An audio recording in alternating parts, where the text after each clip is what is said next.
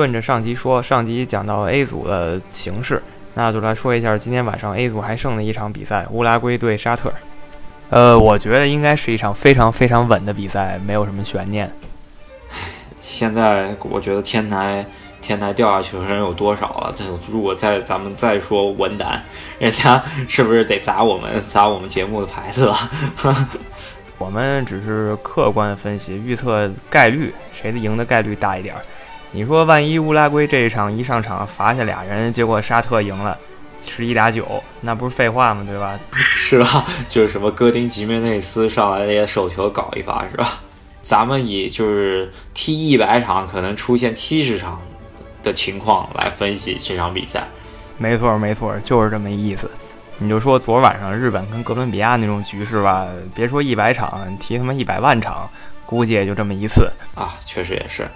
呃，这场首先有一点咱们必须得说一下，在一四年世界杯的附加赛中间，亚洲第五拼出来的是沙特，南美第五拼出来是。乌拉圭，然后他俩争一个争一个名额，然后进进入附加赛。首回合我记得好像是一个一，反正小比分的胜利，就是一二比零的那种。然后第二回合我记得是踢出了一场，怎么说血洗吧？呃，我打断一下，那个一四年跟乌拉圭踢附加赛的西亚球队是那个约旦，不是沙特。但明白你这意思，就是沙特跟约旦半斤八两，就那么回事儿，差不多对。沙特今儿晚上的状态也没法比四年前约旦好哪儿去，就是风格类似的。当时我记得苏亚雷斯 可是随便秒杀，但是现在苏亚雷斯感觉上一场确实步伐有点重。当时的苏亚雷斯是这个利物浦的苏亚雷斯，不是现在的苏亚雷斯，这是神将跟普通强将的区别。对 我感觉你又黑了某队啊。呃，不是黑某队啊，就是事实摆在这儿呢。上个赛季还是一个大神将，这赛季下滑太多。但是苏亚雷斯毕竟还是苏亚雷斯啊，沙特的中卫防不住啊，应该那个斋月结束应该还是会比上场五比零的那个那个士气应该还是会强一些。但是毕竟乌拉圭。对吧？乌拉圭啊，这也是 届世界杯秀的两颗两颗星，加上两届奥运会秀两颗星，一共四星的乌拉圭啊。呃，除非出现特别奇怪的事儿啊，要不然我觉得乌拉圭是稳拿沙特的。低调预测乌拉圭二比零轻取吧，或者三比零。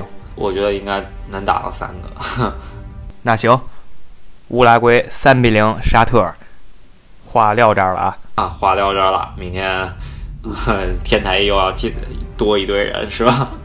这场踢完啊，两队晋级，那就是乌拉圭最后和啊俄罗斯争一个小组第一。我在一个月前吧，可可能都不止一个月了，在刚出这个小组分组的时候，我已经预测了，应该就是这两队。我当时给的是乌拉圭第一，第二是俄罗斯。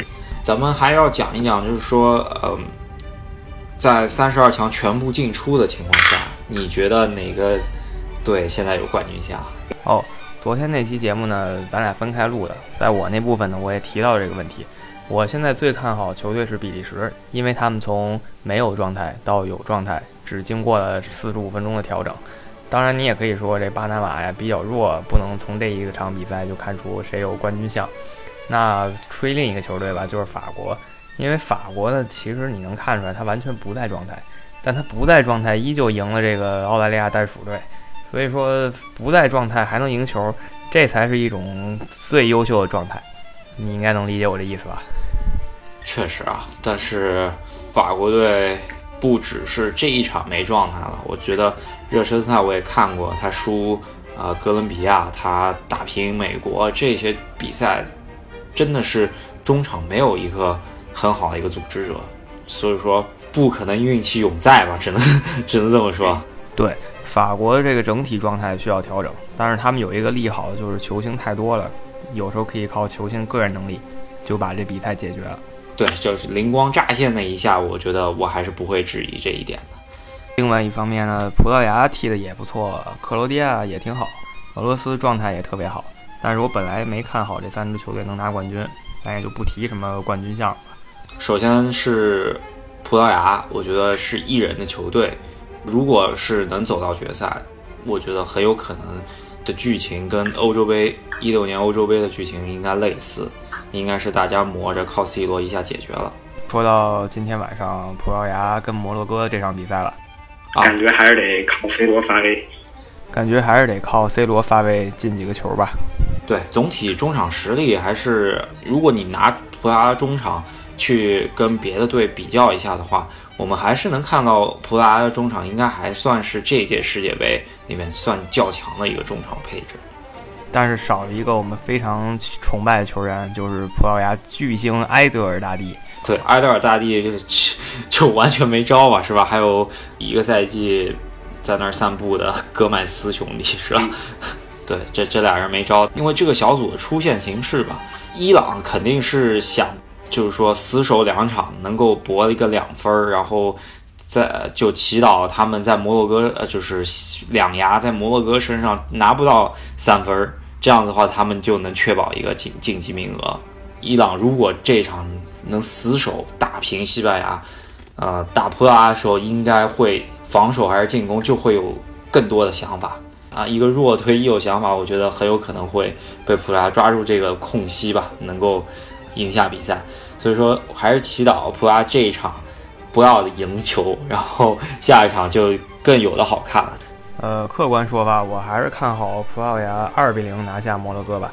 而且我觉得 C 罗还是会进球，因为在射手榜上，他跟这个乌龙球啊正在争这个榜首，难解难分。对，就是这场球，我也觉得一比零、二比零都是没有问题的。呃，可能也是得靠 C 罗大腿发挥一下，然后替补席上面的夸莱斯马什么上来能够偷一个。这场我们也就预测这么多吧。最后说一下伊朗跟西班牙这场对决。首先啊，就是西班牙这个配置，上一场看出来也是没有完全乱的。在德赫亚第一场如此低级失误的情况下，他这场应该不会再犯了，因为这样子的失误在三十八轮英超里面可能就犯过一次，甚至不到一次。在各种门将开挂的情况下，德赫亚应该还是要自己为自己天下第一呃门将的称号要争口气的吧。